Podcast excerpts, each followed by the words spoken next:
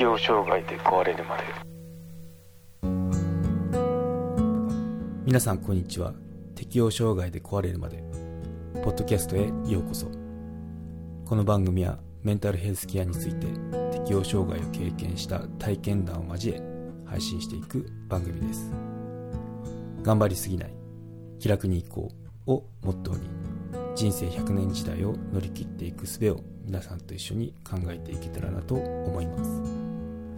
公式サイトは hirowata.com ひろわた .com または適応障害で壊れるまで。で検索してください。適応障害で壊れるまで。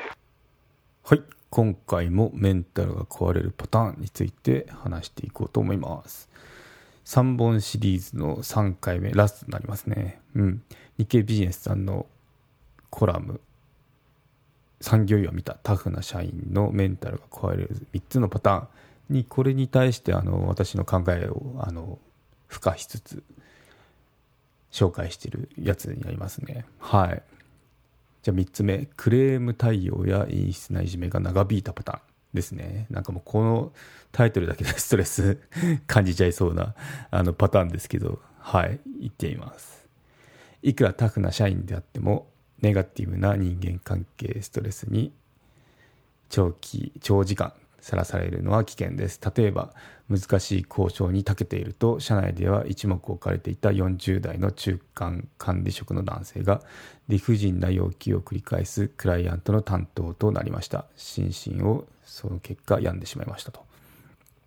そのクライアントは一方的に納期の変更や契約外のサービスを求めたり重箱の隅をつつくようなクレームを繰り返したりしていました。中には罵声を上げるタイプでした。罵声を上げることもありました。わがままなクライアントの対応に翻弄され続け数ヶ月後ようやく仕事が終了しほっとした直後から動悸や冷や汗に襲われパニック障害を発症し彼は休職してしまったそうです。はい。もう一つありますね。はい。また大手美容会社のキャリア女性のケースは陰湿ないじめが原因でした。彼女は系列の販売店の店長が急に病気になったため本社から臨時の店長として抜擢されました。その店の美容部員が商品のマニュアルを勝手に省略して販売したり所定の時間外に休憩を取ったりしていることに気づきました。彼女は美容部員たちに注意をし指導しました。しかしそれを逆恨みした美容部員たちが結託し必要な報告を伝えない。あからさまに無視する。郵便物や私物を声に紛失させるという陰湿ないじめを始めました。とのことですね。今まで本社のエリートビジネスパーソンの中で働いてきた彼女はその幼稚で陰湿なやり方にショックを受け本社の上司に報告したものの上司はあと数ヶ月だから我慢しろの一点張り次第に不眠状態になり食欲も減退し心療内科を受診したところ適応障害の診断が下り休職になりました。うん。とのことでしたね。はい。2つケースを紹介しましたけどありえますね。うん。私2つ2つかな。これはうん。私の経験で言うと当てはまっちゃってるのでなかなか本当に一言じゃない風に聞こえました。はい、一つ目ですね。一つ目はそのまあいろいろ交渉ごとに長けてるとこいうことであのまあちょっと困ったちゃんな その顧客の担当者になったんですよね、まあ、会社としてはその問題解決してくれるのでそのいいんでしょうけどで、まあ、本人もその交渉ごとに長けてるってことなんでまあできない仕事でもないって感じなんですけどやっぱストレスってそれでもかかるんだよっていうことで、うん、でポイントはそのですね。わがままなクライアントの対応に翻弄されて数ヶ月後にまあ仕事が終了したんですね、まあ、一つ区切りができたという瞬間に動悸や冷や汗あとパニック障害が出てしまったっていうことで、うん、この結構ほっとする瞬間っていうのは危ないよねっていうのがありますよね。私もそうですね。適応障害になったんですけど、うん、で業務もその急に普段のその3倍なのかな、うん、一気にあの3社対応しなきゃいけなくなって同時の同時期に、うん、3社じゃない4社だ、うん、4社対応になって。で普通であればそのペースで言うと今までのペースで言うとクォーターごと3ヶ月に1社かな。いればいいくらい。だから年間だとクォーターだから、まあ、年間4社ですよね。年間4社そのお客さんが増えればいいっていうペースだったんですよね、うん、そのくらいの規模感で動いてたのがそのがしかもその分散されたわけですよね。年間に。クォーターに1社ぐらい。それが同じクォーターに一気に4社っていうあの負荷状態になったんですよね。もうそれだけでも大変だし、まあ、その組織も大きくなったんで、人も増えたんですけど、まあ、人を増やせば今度教育しなきゃいけないって、それ自体も負荷になってくるので、まあ、結構大変になりました。で、その大変なのも、がとどめかな。それが原因っていうのも、あの、とは言えなくて、慢性的にそのずっと無理して、その組織立ち上げっていうのをやってたんで、うん。そうですね、まあ、ストレスとかピーンってこう緊張状態がついたわけですよね、1年以上。で、それにとどめでその一気に高負荷、まあ、1年分がドーンってのしかかった感じですよね、そこでもうアウトでしたね。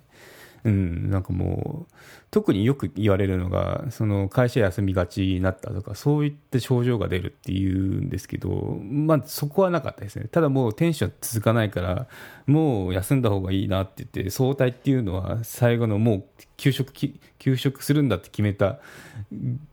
週前の週くらいからはやってましたけどね。じゃないとあの気づいてもらえなくなっちゃうんでお客さんに。そのあなんかしょっちゅう電話すれば捕まるもんだと思われてもだし、まあ、今日もちょっとあの病院通いしてんですよみたいな感じでジャブは打ってるジャブの姿勢を見せるためにもあの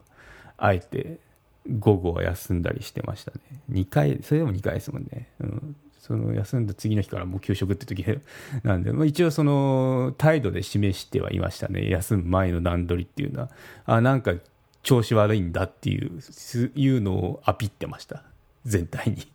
社内外。はい。でそうですね、うん、やっぱこの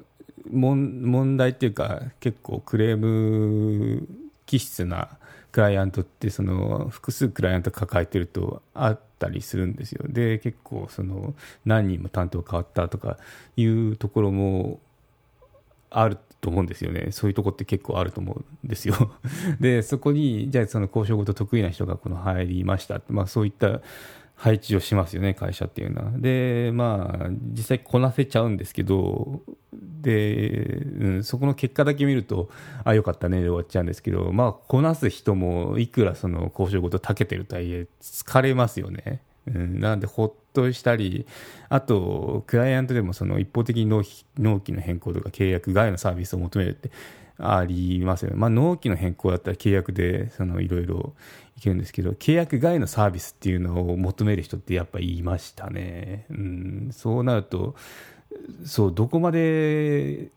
やればいいんだろうっていうのが分かんなくて、まあ、やってあげるかって、その親切心で動いたら、そこにつけ込まれて、もっともっとっていうような感じになってしまうので、うん、結構、バランス大事ですよね。もう、ぎっちし、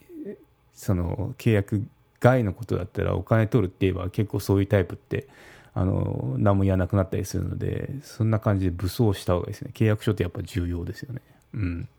そう。でまあそういうとこってやっぱ漏れなくクレーム気質なんでまあちっちゃなその向こうのそのなんだ落ち度とかってあった時には全然あの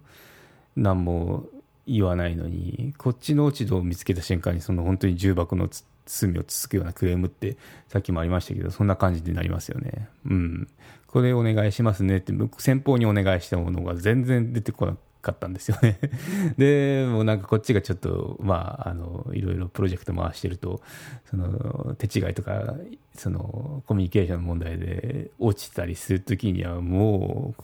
首取ったぞぐらいであの攻撃してくる来てましたね。やっぱそういった体質の会社ってあるので、そこっていうのはその注意して対応しなきゃいけないですよね。なんでまあその、まあ、そこでポッキリ折れたっていうのもあるんですけど、そこも一部かな。うん。それだけじゃないですけど、その複合的な要素が積み重なって、適応障害でぶっ倒れましたけど、うん。なんでまあ、その、一人で抱えるとやっぱ抱えきれないんで、その、会社巻き込んで、まあ、ここちょっと注意した方がいいよね、この会社っていうような感じでやってましたね、私は。うん。で、やっぱ話聞いてると昔担当したんだけど、大変適応障害で壊れるまで有料チャンネルのご案内をいたします。Apple のサービスが始まり次第、有料版チャンネル適応障害で壊れるまでプレミアムが Apple Podcast で開始されます。デリケートな体のことですので、全体公開ではお話ししきれない踏み込んだ話などを配信予定です。有料会員は無料版では一部公開されていたエピソード全編を聞くことができますご登録して応援いただけると励みになりますのでどうぞよろしくお願いします